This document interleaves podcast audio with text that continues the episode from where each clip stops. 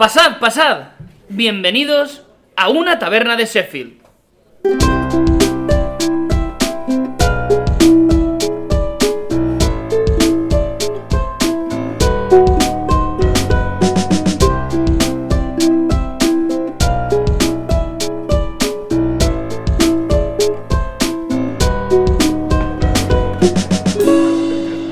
Una taberna de Sheffield. Pues bienvenidos, bienvenidos a la taberna en una edición más de este podcast, el podcast favorito de los niños. A los niños les gusta mucho este podcast. Porque hablamos de fútbol de una manera muy sandunguera, gracias a aportaciones pues como la que hace, por ejemplo, Alberto. ¿Qué tal? ¿Cómo estás? Pues muy bien, Mateo. Eh, preferiría que no nos vinculases con niños, la verdad. Ay. Eh, hablando de, de, de niños, eh, ¿sabéis que en el segundo en el Concilio Vaticano II se puso por ley que los altares no podían estar pegados a lo que son los retablos y los ábsides? De forma manera que en España muchos retablos se tuvieron que quitar de las iglesias porque tenían su altar pegado y por eso hemos perdido muchos muchos retablos en España. En el Concilio Vaticano II les gustaba bastante hablar de niños, la verdad. Sí. Ya he hecho chiste antes, gracias. Ah, perdón. Este chiste, este chiste está repetido. Tira por ahí. Em. Estoy bien, me estoy arremangando ya porque tengo ganas de, de meterme en harina. ¿Cuál Pipi Estrada? Eh, eh, puedo. A ver, eh, esto es un podcast sin, im- sin imagen, como, como buen podcast. Pero uno, dos, tres, cuatro botones de la camisa desabrochados. Es que me estoy poniendo muy, muy disfrutón ahora mismo. Vas a hacer un tema, ya voy a- a- abriendo a la gente. Vas a hacer un tema tú y lo vas a hacer tremendamente descamisado. Muy descamisado. Hablaremos de camisas en algún momento, de además. camisas. ¿De, qué- de qué color en concreto? Eh, Veremos a ver. Puede ¿no? ser, bueno, puede ser que azul. Azul, ser. vale, veremos Sí, a ver. Cristian, ¿cómo estás? Buenas tardes. Muy bien, Noches, días, bueno, no sé qué hora es ahora. Muy bien, pues la verdad que, que muy bien. Yo para variar, eh, en lugar de camisa azul voy vistiendo de rojo. Sí, con la equipación del equipo al que diriges. Correcto. Bueno, diriges. Bueno, Ayudas a dirigir. Muchos deciros. Yo por ahí ando. La verdad, estoy con los colores de la Unión Deportiva Monte Carlo, así que muy contento. Haciendo un poco de publicidad. Y con ganas de seguir entrenando. Eres un buen DT. Bueno, como DT no sé si valgo mucho. La verdad. Pues. Como amante igual mejor. bueno, Que tampoco. También te digo que si no eres un buen DT, quizás puedas ser un buen catador de cervezas. Y explicarnos qué nos has traído hoy. Yo creo que es igual hasta se me da un poquito mejor. Fijaros, hoy os traigo. eh, hace unos programas ya tratamos una de las colaboraciones que tenía Ferran Adrià, prestigioso chef de, de catalán, y que tenía- ha elaborado una serie de colaboraciones con la, con la Casa Dam de, Barcelona. Eh, ya os traje la Inédit, que es un poco, yo creo, la, la más conocida, un poco la más pitchy, la más elegante. Y hoy os traigo otra que tiene ese carácter un poquito más underground, que en concreto es una cerveza roja. que es algo que no solemos beber tan a menudo, yo creo. Y que yo creo que gustaron, no lo sé, pero desde luego indiferente no va a dejar a nadie. Es una cerveza. En ese sentido, lo que me, gusta esta cerveza es que, que no es lo típico que estamos acostumbrados a beber, no es una cerveza rubia, lager, eh, ni, ni siquiera las cervezas artesanas, sino que es algo que a nosotros nos es un poco más extraño y que yo creo que, que puede resultar curioso a, a aquí mis acompañantes. Al final del programa, como siempre, veremos a ver qué tal. Yo, por lo pronto, no va mal, ¿no? Parece que está rica. Veremos a ver cómo sienta hasta el final del programa. Un programa que va a estar capitalizado eh, prácticamente en exclusividad por la presencia, la voz de Alfonso, que nos viene a hablar, mm, bueno, de alguien que no gustaría de una cerveza roja. Como bien se dijo en cierto chat de cierto ejército, del irrepetible. muy buen apunte, Alberto. Porque hoy vamos a hablar de Francisco Franco, caudillo de España. Por la gracia de Dios. por la gracia de Dios. Porque hoy, bueno, repaso para los alumnos de segundo de bachillerato, si nos están escuchando. Un abrazo, chavales. Buena suerte con eso. no vais a pasar ninguno. ¿Con, con eso te refieres a aprobar bachillerato o a que Alfonso sea tu profesor?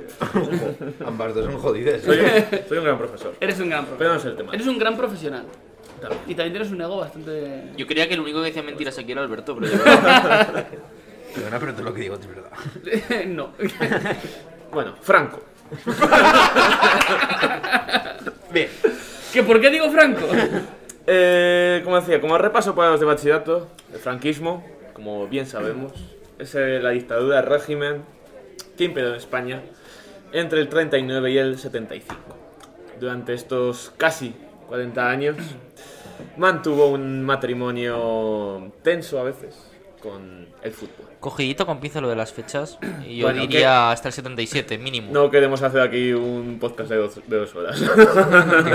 Quizás hasta 2020 en algunas cosas todavía. No, pero al final eso era una cosa es la muerte de Franco y la caída del régimen que se produce Pero unos eso ya después. es otro- Ya vale, cristianismo. Sí. Como diría Pipi Tengo un libro publicado. Como diría Pipi Estrada, eso es harina de otro costal. Pero aquí nos vamos a centrar en el fútbol, que es lo que nos importa más, más allá de otras pervivencias que haya del, franquismo.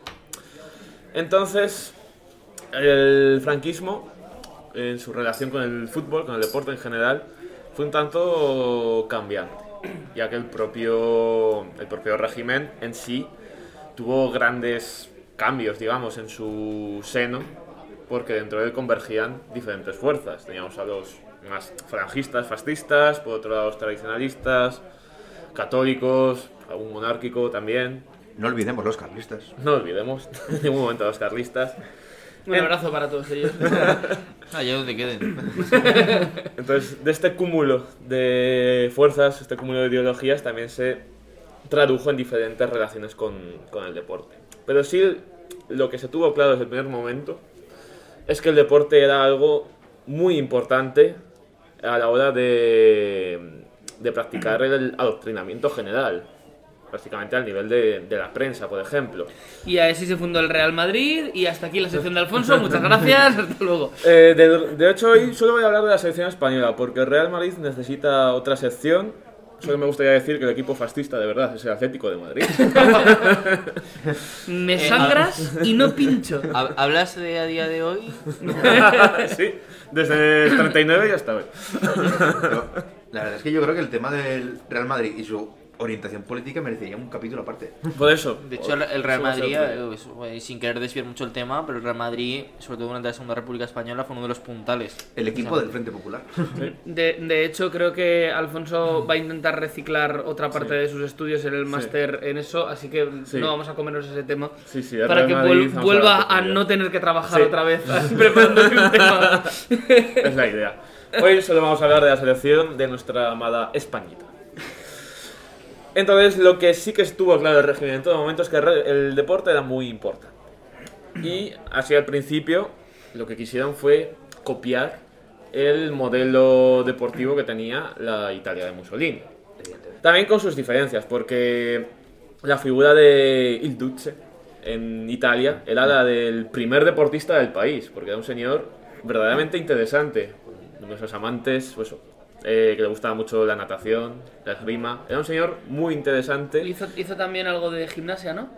Porque luego se, quería- se quedaba pendiendo de los pies. de- Gimnasia. Perfecto. Lo que contrasta mucho con Franco, que la verdad es que para ser un señor que fue dictador durante 40 años, que debería tener una vida muy interesante, la verdad es que tuvo una vida bastante aburrida en general. Y estaba regordete. Estaba regordete y lo único que hacía de moverse un poco era ir a cazar. Vamos. Como Robert Baratheon. Sí, exactamente. Eh, y a pescar. Y a, y a pescar. Ya es más de lo que hacemos algunos de esta mesa, ¿eh? De, de hecho, me atrevería a decir que tres de los cuatro. Porque recordemos que Alfonso está bastante fuerte. Bueno, aquí estamos. Otra mentira. Tremendo plot twist, algún momento de este podcast en el que Mateo pida matrimonio a Alfonso. A ver, plot twist sería algo sorprendente y no, no lo sería en absoluto. Entonces, bueno, antes de meternos más con el desarrollo a lo largo del franquismo, sí que me gustaría hacer un apunte especial acerca de la fundación del Marca. Diario marca. Bueno, en un principio semanario Marca. Ojalá, fu- ojalá volviera a esa frecuencia. También te digo. Porque el Marca fue fundado concretamente el 21 de diciembre de 1938, todavía durante la Guerra Civil, en San Sebastián, zona franquista ya. Fue fundado concretamente por Manuel Fernández Cuesta, que era un falangista de los de verdad, de los que estaba en falange antes de la Guerra Civil, antes del mainstream. Así que podemos decir que el Marca fue fundado por un fascista y eh, por, por extensión, cualquier lector de Marca es un fascista.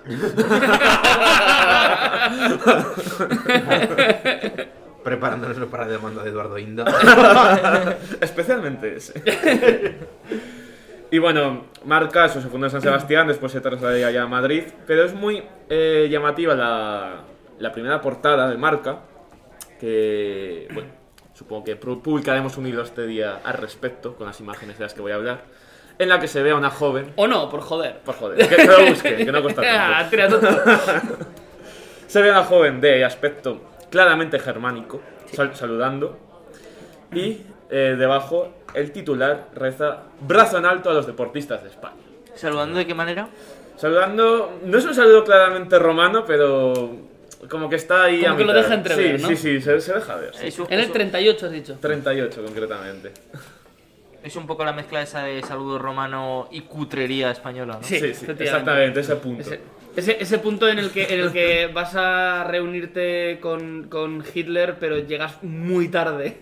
que es ese, pues, Pues estaba echando una partida de quiñote que te han jodido a mitad. efectivamente. Bueno, ya centrándonos en el desarrollo, eh, se funda la... eh, rápidamente después de la Guerra Civil, se funda la Delegación Nacional de Deportes, que sería la encargada de gestionar todo lo relativo a- al deporte en España. Al frente de ella se pone el general Moscardó, que es un, se- un señor que no tenía ni idea de deporte, pero bueno, como en la guerra había hecho muchas cosas, pues... Realmente solo una. Bueno, que sí. es queda- que- quedarse en un parapeto. O sea, sí, acabo de llamar parapeto el Alcázar de Toledo. Una pena que siga eso en pie, también te digo, ¿eh? Y algunas de sus primeras medidas son bastante llamativas y entroncan con más con el falangismo, con el fascismo que en esa época caracterizó al, al franquismo en los primeros años. Entonces, una de las primeras medidas es cambiar las tradicionales camisetas rojas por unas azules. Y no un azul cualquiera. No, no un azul cualquiera. y, y las acababan de hacer las camisas, o sea, eran, eran nuevas. Efectivamente. Y además en el escudo les dio por poner un yugo y una flecha. Porque, bueno, y unas flechas. Por el tema este de que no eran nada fascistas. En absoluto. El símbolo de los reyes católicos, que Exactamente. estaba recogido en la dictadura. Bueno, pues eso. La, la- la españita, lo de, lo de los curas, lo típico, ¿no?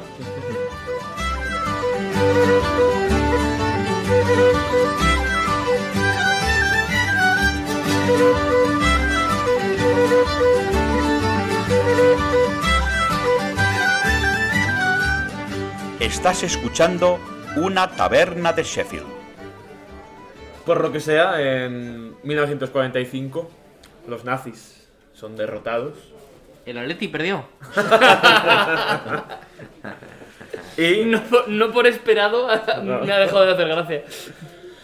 Y Franco, que la verdad es que era un señor bastante táctico, Y encima táctico. encima táctico, intenta ahora marcar una diferencia respecto a los fascismos. Y dice, bueno, igual mejor volvemos a la camiseta roja tradicional, volvemos a poner la camiseta roja, y lo de hacer el saludo fascista antes de empezar cualquier partido, igual lo quitamos también. Mejor para después en el bar, ¿no? Entonces, eso ya nos muestra bien cómo va cambiando la relación de- del franquismo con el deporte. Lo que sí que es como un hilo conductor durante todos estos años es cómo el franquismo quiere aprovecharse de, todo, de toda esa mitología de la furia española.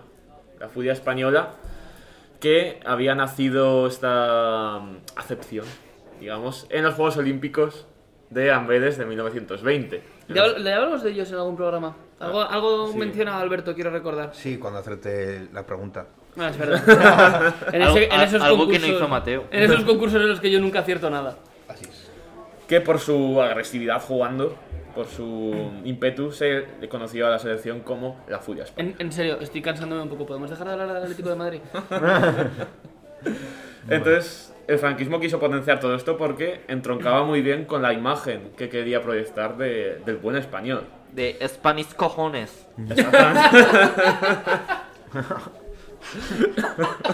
No se dice One Direction. Un, di- un día os contaré una anécdota, bueno, lo puedo contar ya, de un portugués que es aficionado del Oporto que conocí en un viaje que no viene al caso. Eh, encuentros de cosas de precisamente gente que no le gusta a Franco.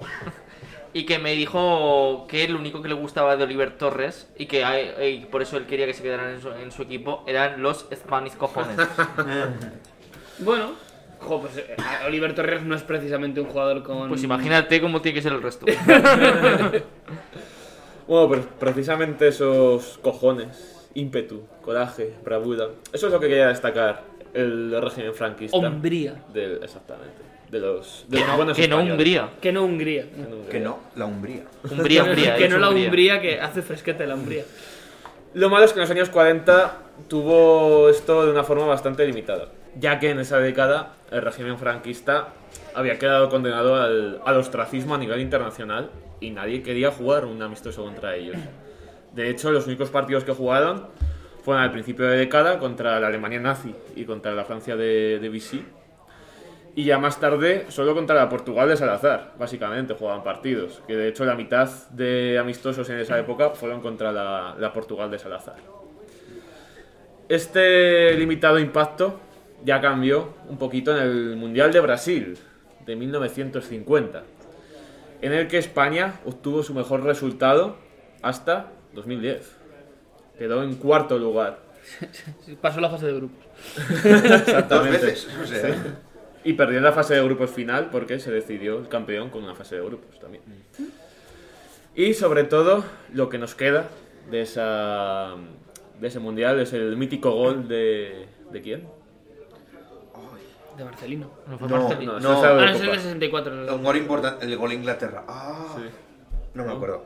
Mítico gol de Zarra. Correcto. Es verdad, es verdad. Zarra narrado por, por. Matías Prats.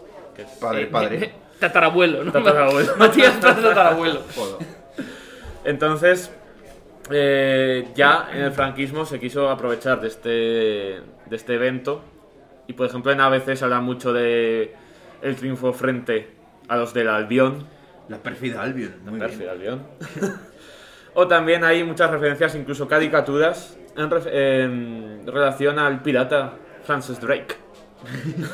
Corsario. Corsario. Pirata. Como, como en inglés. Legitimado por Inglaterra. Sí. De hecho, hay una caricatura en la que un guerrero medieval español se está liberando de las cadenas y está eh, y se dispone a luchar contra Francis Drake. También como a Franco le gustaba mucho todo eso de recordar la época medieval. Y Incluso en sus leyes. incluso sus leyes. Sino eh, un poco el vanagloriar los tercios y esas cosas que... Yo también van a deseo. bastante a los tercios. Pero, pero los de cerveza. Dice, di- di- dice mientras coge la cerveza. creo que ha sido. mi- Mira, mira que yo tiendo a decir chistes cuñados, pero, pero creo que ha sido de los chistes más cuñados que he dicho en mi vida. Pero bueno. Bueno, y la década de los 50 sería bastante prolífica para esto de mezclar el fútbol y la política y agitarlos bien. No sé de qué me suena ese leitmotiv. Y además, en esta, en esta mezcla también se añadió el ingrediente del cine. Porque fueron varias las eh, películas en las que famosos futbolistas de la Liga Española participaron y, y prácticamente hicieron una labor propagandística del régimen. Yo creo que este sería un buen tema quizás para algún no me gusta, que me gusta el fútbol, de Mateo. Anoto. Y entre ellas pueden destacar, bueno, una película protagonizada por Di Stefano, Don Alfredo. Don Alfredo, se llamaba La casualidad, la saeta rubia. Pero el caso más curioso es el de Kubala, el jugador húngaro del Barça, que protagonizó en 1954 Los Ases buscan la paz, que es un auténtico panfleto. porque en esta película se narra la, la huida de Kubala, de la tiranía de la Hungría comunista, hasta que consigue liberarse en la España de Franco. Y en su camino pues tiene que hacer frente a todo tipo de dificultades impuestas por las autoridades comunistas, hasta que finalmente consigue alcanzar su felicidad y su, y su máximo como persona en el Club de Fútbol Barcelona, que no Fútbol Club Barcelona. Una suerte de epopeya medieval encontrando el amor, pero el amor es la libertad de una dictadura fascista. Persiguiendo el sueño español, ¿eh? O sea, Kubala, que fue un señor muy asentado y de hecho uno de los seleccionadores españoles con más partidos de, de la historia. El Fútbol Club Barcelona, eh, o sea, perdón, ¿cómo has dicho que se llama el equipo? Club, de, Fútbol Barcelona. Club de Barcelona, que es el equipo también en el que jugó Oliver, después el de Oliver y Benji. no, ese era el Catalunya. Es verdad, era Cat- Catalonia. Catalunya. Catalonia. Es, es- jo, es que es espectacular ese, ese, ese episodio. Por el hecho de que jugaba juega en el Con Cataluña. Ribaul. Con Ribao, en Cataluña. eh, ponía luego Barcelona, Cataluña, y luego en el estadio había banderas con el aguilucho. O sea, que era- Me imagino al japonés diciendo, pues si esto va así. Pues a, favor, a favor de obra. sí, sí. Bueno, después de estos años llegamos ya a los 60, que es lo, lo calentito del tema. Porque España, a la Eurocopa de 1960, pues llegaba como uno de los principales favoritos, y no el que más. Sobre todo porque con España jugaban Kubala, Di Stefano, Puskas. Entonces, Y Gento. y Gento. Eh, la galerna del Cantábrico, ¿no? Eso dice. Entonces, con ese combinado de estrellas internacional, partía como gran favorito. Y superó fácilmente los octavos, pero en cuartos fue emparejada con la Unión Soviética. Unión Soviética. Entonces, en esta ronda todavía había ida y vuelta. Y claro, en teoría los españoles tenían que viajar a Moscú y los rusos tenían que pisar Madrid. Lo que inquietaba a Franco y a las altas esferas del régimen, podríamos decir. Entonces esto causó un gran debate. En- Recordemos que la última vez que el régimen había pisado la Unión Soviética eh, salieron bastante mal parados. Sí. Concretamente con la División Azul, por si alguien no ha pillado la referencia. Sí, sí. Subcampeonato de la guerra civil. Bueno, entonces finalmente Franco eh, dijo el famoso no vamos y España abandonó el campeonato, que finalmente ganaría la Unión Soviética. Un campeonato que, lo dicho, que era posible que lo hubiera ganado Tenía el mejor equipo, desde la luego. selección nacional. El combinado nacional. Combinado. Combinado nacional que de nacional tenía poco. El combinado internacional. Eh, era más nazi que nacional. La selección anticomité. Es muy curioso que en la prensa del momento no hay absolutamente ningún tipo de referencia al respecto de este abandono, ya que se dictó una circular en la que quedaba cual- censurada cualquier referencia. Simplemente dejaron de hablar. Sí, Vamos a jugar contra los rusos, no sé qué. No. No. exactamente, a otro tema. Silencio, silencio administrativo. Sigamos asesinando rojos. También en este punto me gustaría destacar que eh, los éxitos, bueno, el éxito del que vamos a hablar de España ahora, y los éxitos también del Real Madrid, de los que hablaremos otro día, no vienen tanto desde una iniciativa del franquismo, que no se preocupa en absoluto de fomentar el fútbol base ni de crear unas estructuras favorables a, a ese desarrollo del fútbol, sino que simplemente se aprovechan del éxito de equipos que lo hacen bien, sobre todo el Real Madrid, el Barça algo menos, pero bueno, también tiene sus estrellas, y, Y- el... ¿Y? ¿Y qué más? ¿Y quién más? ¿Quién, quién ga- 60, quién ganó una copa al principio de los 60, una copa europea? Bueno. Las copas de ferias, pues en fin. importa lo que importa. Entonces se aprovechan de, de ese éxito de, de Real Madrid, sobre todo. Y en este caso la selección española, que va a llegar cuatro años más tarde, en la Eurocopa del 64. Y que va a ser el gran éxito de España en el siglo XX. Bueno, el único éxito de España en el siglo XX, concretamente.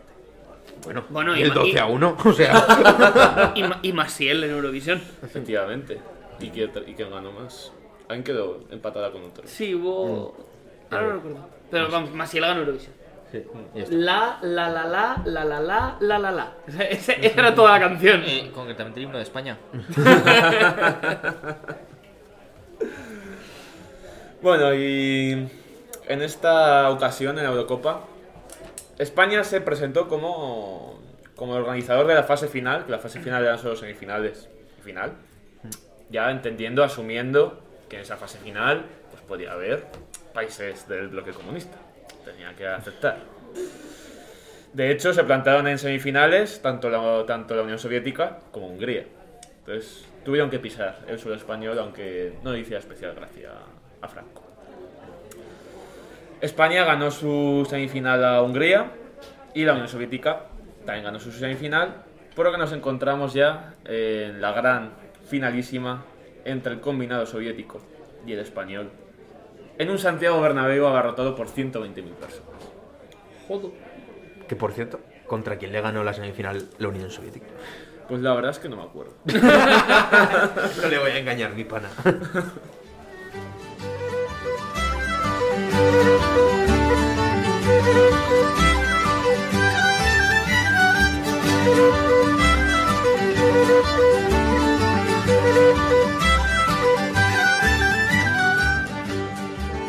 Sigue a una taberna de Sheffield en redes sociales en arroba una taberna.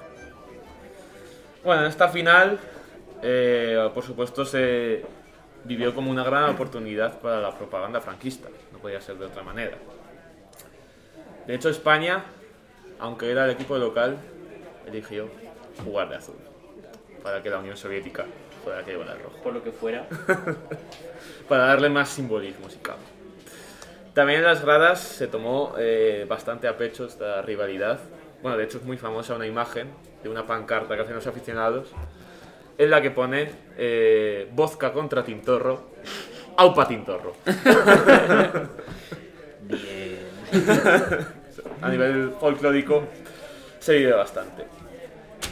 Finalmente, la final, valga la redundancia, sería ganada por el combinado español. Y esto, por supuesto, eh, desencadenó que el aparato propagandístico del régimen pues, pues funcionara todo. Aprovechar el tirón. No vas a decir que marcó gol. Es que ya lo he dicho ya antes. Pero podemos, de- podemos eh, matizar de qué, de qué equipo Ah, era ah, jugador el goleador. El Real de Zaragoza. Eh, pero no sé si conocéis esta anécdota del tema de la, la grabación del gol de Marcelino. Porque es muy interesante. O sea, durante años se puso una imagen. Hay un, el partido se grabó y tal. Y durante años se pasó como imagen del gol de Marcelino un centro desde la derecha, remata de Marcelino y se la mete ahí así. Eh, que no me acuerdo qué jugador fue el que se la centró. Pero parece ser que ese gol no era. O sea, es un gol de otro partido porque debieron de perder o se les traspa- traspapeló lo que es la grabación original y dijeron, pues este que se parece. Y por los colores de las camisetas era. Y la cosa, la cosa es que el jugador que centraba no era el mismo que de verdad había centrado. Y durante muchos años este falso centrador se las dio de, sí, sí, yo se la centré a Marcelino. Hasta que años después aparece la grabación original y es justo se ve que es la Desde la perspectiva otra opu- banda. desde la otra banda. Y está anécdota curiosa. Bueno, estaba viendo además ahora una foto de, de la equipación de España en esa final y es un azul, especialmente azul falange. Azul falange, Azul de la, de la camisa de, de falange. Tampoco es casualidad que los grandes éxitos de, de España hayan sido vestidos de azul, ¿no? Por lo que sea. También diré que la equipación azul con la que se ganó la final del mundial es- era especialmente bonita. Sí. Sí. Era un azul mucho más marino. Sí, más el azul oscuro, ¿no? Una equipación muy bonita, a mí me No, gustó no- mucho. no tan falangista, al menos. Más borbónico que para de patatas. No, un tono más francés. Por lo que sea. Y bueno, en la prensa pues encontramos testimonios bastante significativos, como es el caso de Mundo Deportivo, por ejemplo, que en la portada la mitad la dedica a Yassin siendo batido por, por España. Solo- solamente se ve a Yassin y la pelota se introduce en la portería. Y la otra mitad es Francisco Franco presenciando el partido. Y ya está. ya. Entonces queda muy simbólicamente unida la imagen de Franco a la derrota del comunismo. Pues bastante... Les bastante la viuda negra, recordemos, único, de momento único portero de la historia en ganar el balón de oro. La araña negra. No es por corregir, pero. La, Pero- No es por corregir, pero sí. la- la viuda negra. Payaso. Eh, os podéis pegar, por favor. Lo grabo y lo subo a redes. También en el resumen del nodo se dijo que este triunfo era el espaldarazo que reconoce nuestros valores deportivos ante 100 millones de europeos que han contemplado el partido. Y el testimonio que me gusta más y con el que voy a finalizar es el de ABC y que me parece el perfecto resumen de cómo el franquismo utilizó el, el fútbol en la selección española. En referencia a esta final, nos dice que fue un testimonio espontáneo y cordial que el pueblo español brindó al mundo y muy singularmente a la Unión Soviética. Al cabo de 25 años de paz, detrás de cada aplauso sonaba un auténtico y elocuente respaldo al espíritu del 18 de julio. En este cuarto de siglo diríase que nunca había rayado más alto la intencionada y entusiasta adhesión popular al Estado nacido de la victoria sobre el comunismo y sus compañeros de viaje de dentro y de fuera. De hecho, mm, mucho más cercano a nuestro tiempo, el año en el que un diario bastante conocido en, en Aragón cumplió su centenario, también titularon a la portada del, del día de la victoria, el del, del 1 de abril del, del 39, también lo titularon como La Paz.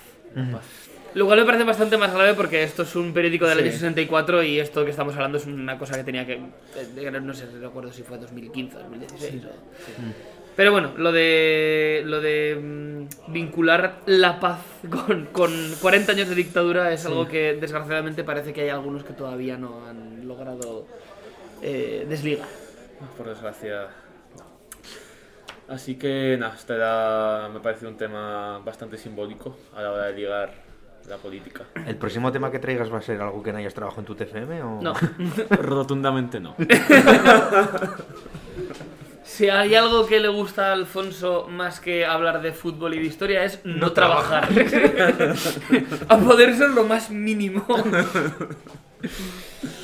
Pues eh, hasta aquí este tema bastante interesante que nos ha traído Alfonso. Eh, se te va empezando a acabar ya eh, la temática al final. Todavía tengo el Madrid. Sí, pero a, par- a partir de ahí vas a tener que... Temo la llegada de ese día. Pues no va a tardar mucho. Hasta aquí el bloque central de Alfonso y el franquismo. Eh, vamos, si os parece. Y si nos parece, vamos a ir igual. Con ilustres sin balón que nos la trae nuestro amigo Alberto.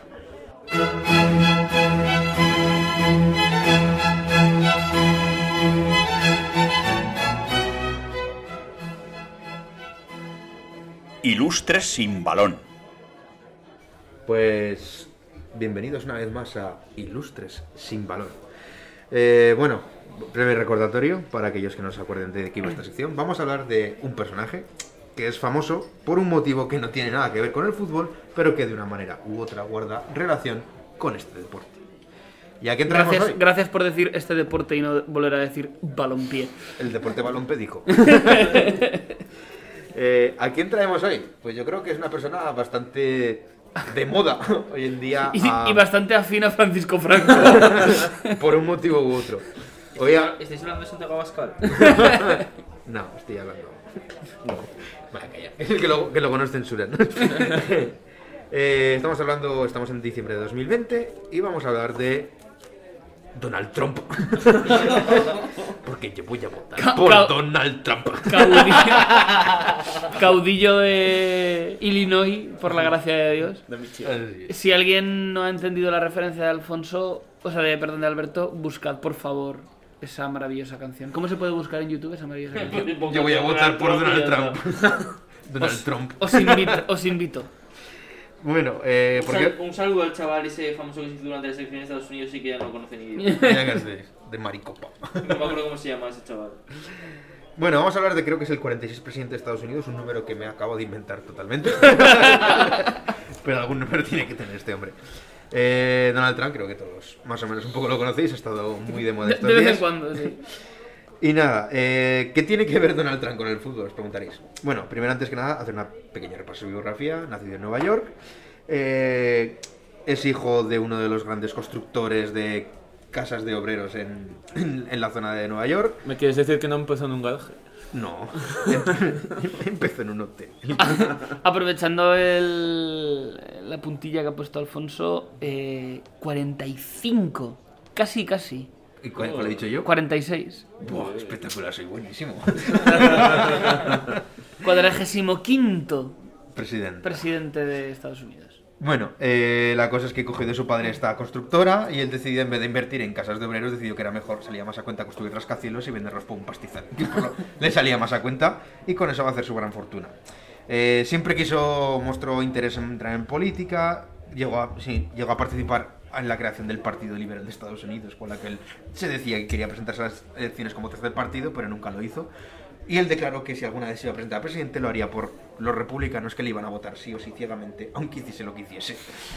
Recordemos que, si no me equivoco, fue financiador del Partido Demócrata durante mucho tiempo. Sí, supongo. En Estados Unidos la verdad es que todos pa- patrocinan a todos, así que tampoco. No, le- no le demos más vuelta. La cosa es que se presentó finalmente en las anteriores elecciones y contra Hillary Clinton, que por lo que sea a la gente no le caía bien.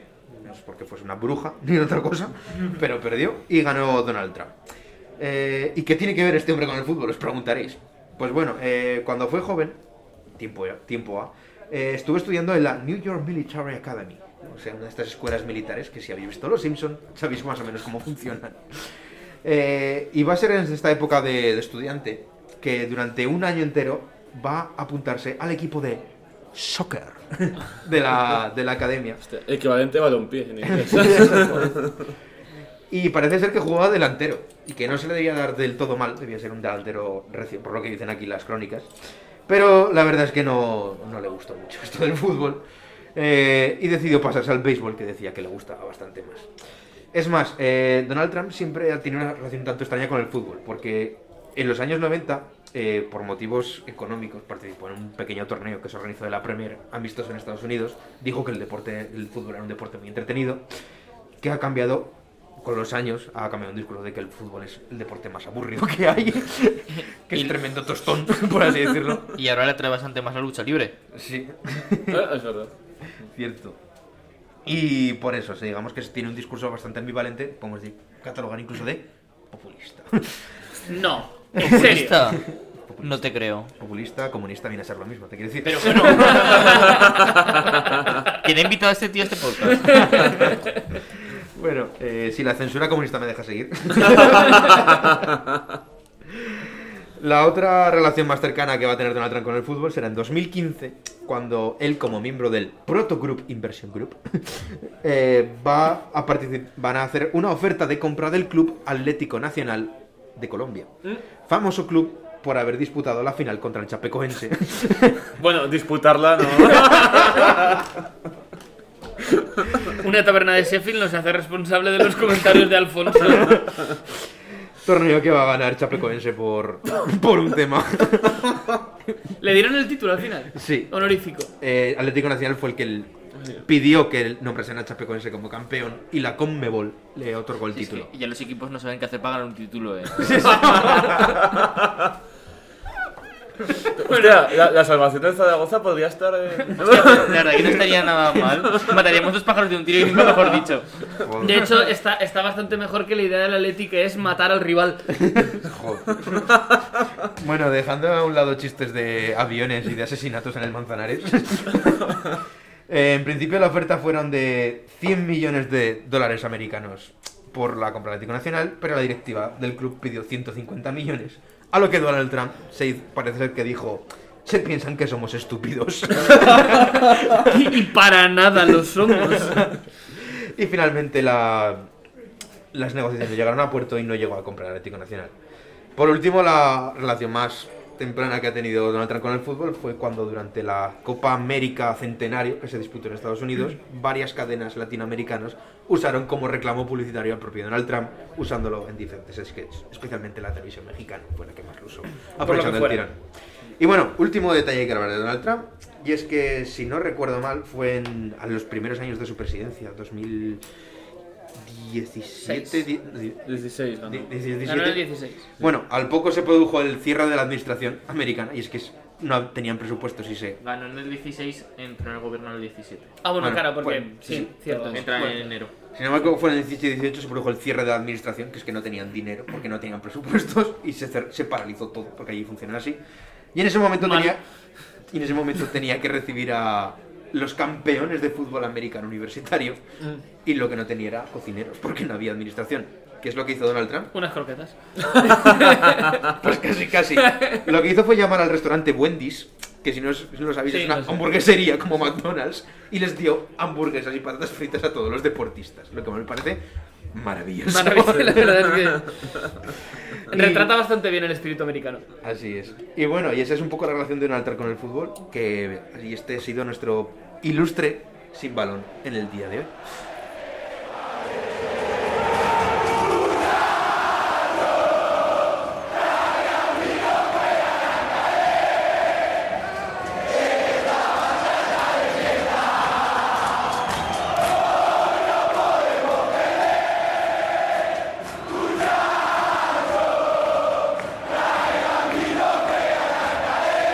Estás escuchando Una Taberna de Sheffield.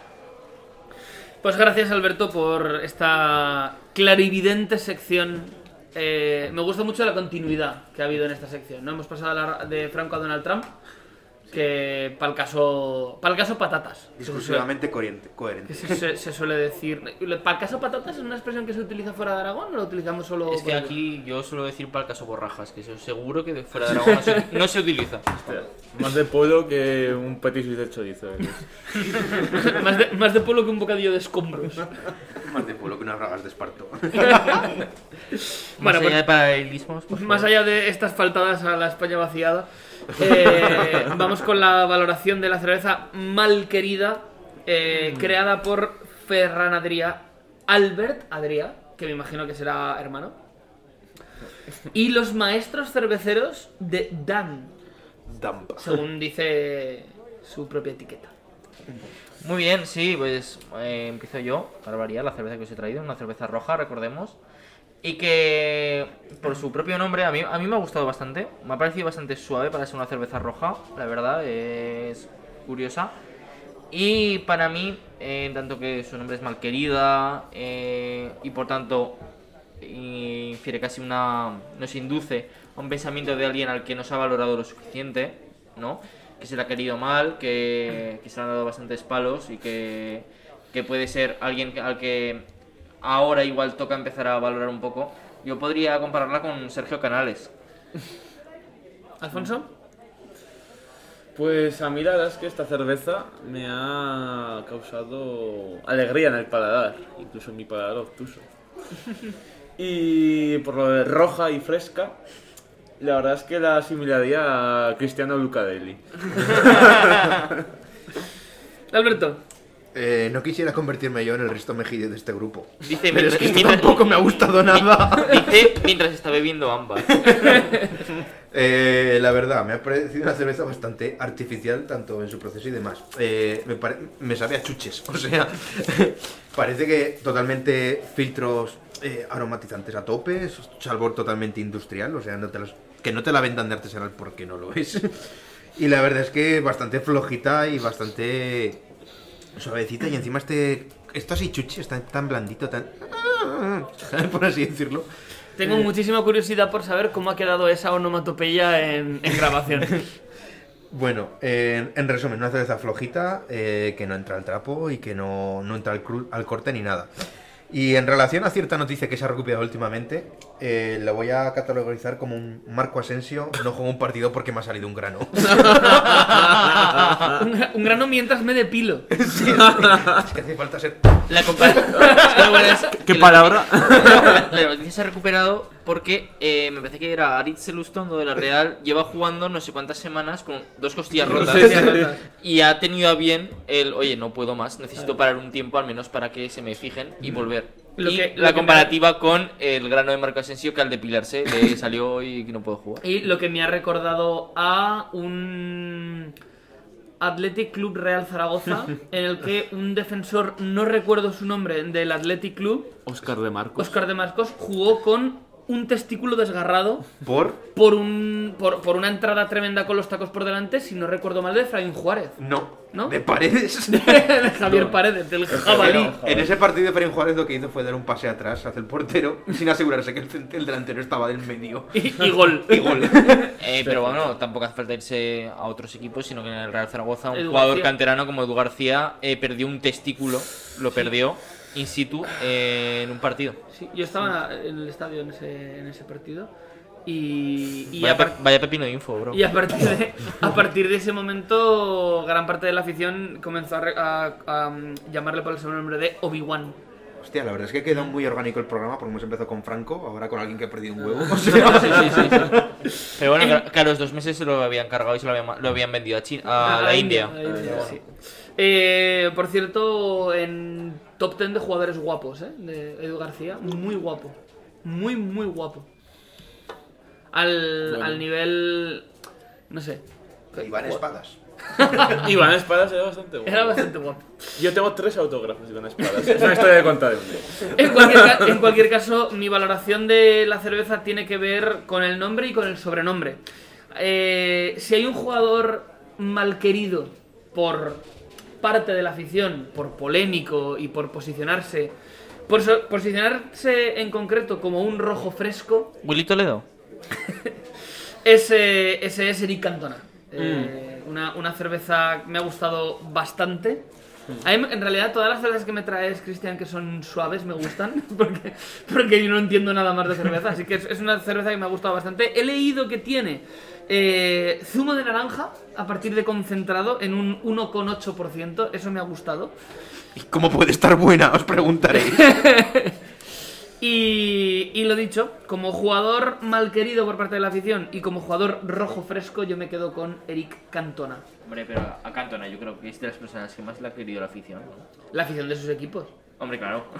Bien, pero a la, vez, a la vez ha sido un futbolista bastante polémico que, por ejemplo, pues le reventó una patada en el pecho a un señor de, de la grada. Por eso mismo podrías haber dicho Gerard, Gerard Piqué, que es- creo que es por donde iba tu argumentación. Pero igual, igual Eric Cantona es marcadamente más rojo que Gerard Piqué, Sí, que no tiene pinta de serlo demasiado. Es muy muy amarillo. Pero igual, igual no tanto fresco. Porque el piqué, si algo tiene, estoy bastante fresco.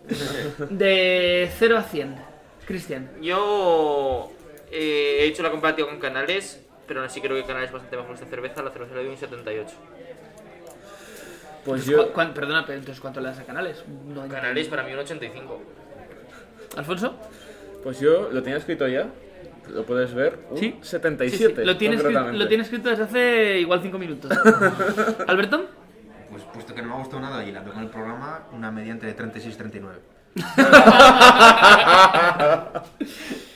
A mí me ha gustado bastante eh, y voy a hacer como Cristian. Voy a darle menos valoración de la que le daría a Cantona. Le voy a dar a la cerveza un 70. Nos queda una media pues bastante cercana al, al 60 y muchos, ¿no? Al fin y A al cabo. 65, 65. completamente. 65. Pues con esta valoración de la cerveza malquerida, creada por Ferran y Albert Adrià y los maestros cerveceros de DAM, cerramos un nuevo capítulo de una taberna de Sheffield. Un capítulo que podéis encontrar pues, en YouTube, en Spotify, Alfonso. En All My Links tenéis todos los enlaces. Todos los enlaces en All My Links. Y Alberto, ¿cómo encontramos los enlaces a All My Links? Eh, buscando all my links. ¡Espabilas! No es correcto rebote. En nuestras redes sociales, Muy bien. en Twitter e Instagram, arroba una taberna. El OnlyFans de Alberto, digo de Alberto, de Alfonso todavía no está abierto. El de Alberto creo que tampoco. Podemos Así que de un- momento. Un OnlyFans de pies. espe- espero, que, espero que este programa esté bastante alejado del OnlyFans. En cualquier caso, nosotros nos volveremos a ver dentro de 15 días en un nuevo capítulo de una taberna de Sheffield. Hasta entonces, recordad que debéis de mezclar siempre el fútbol con la política.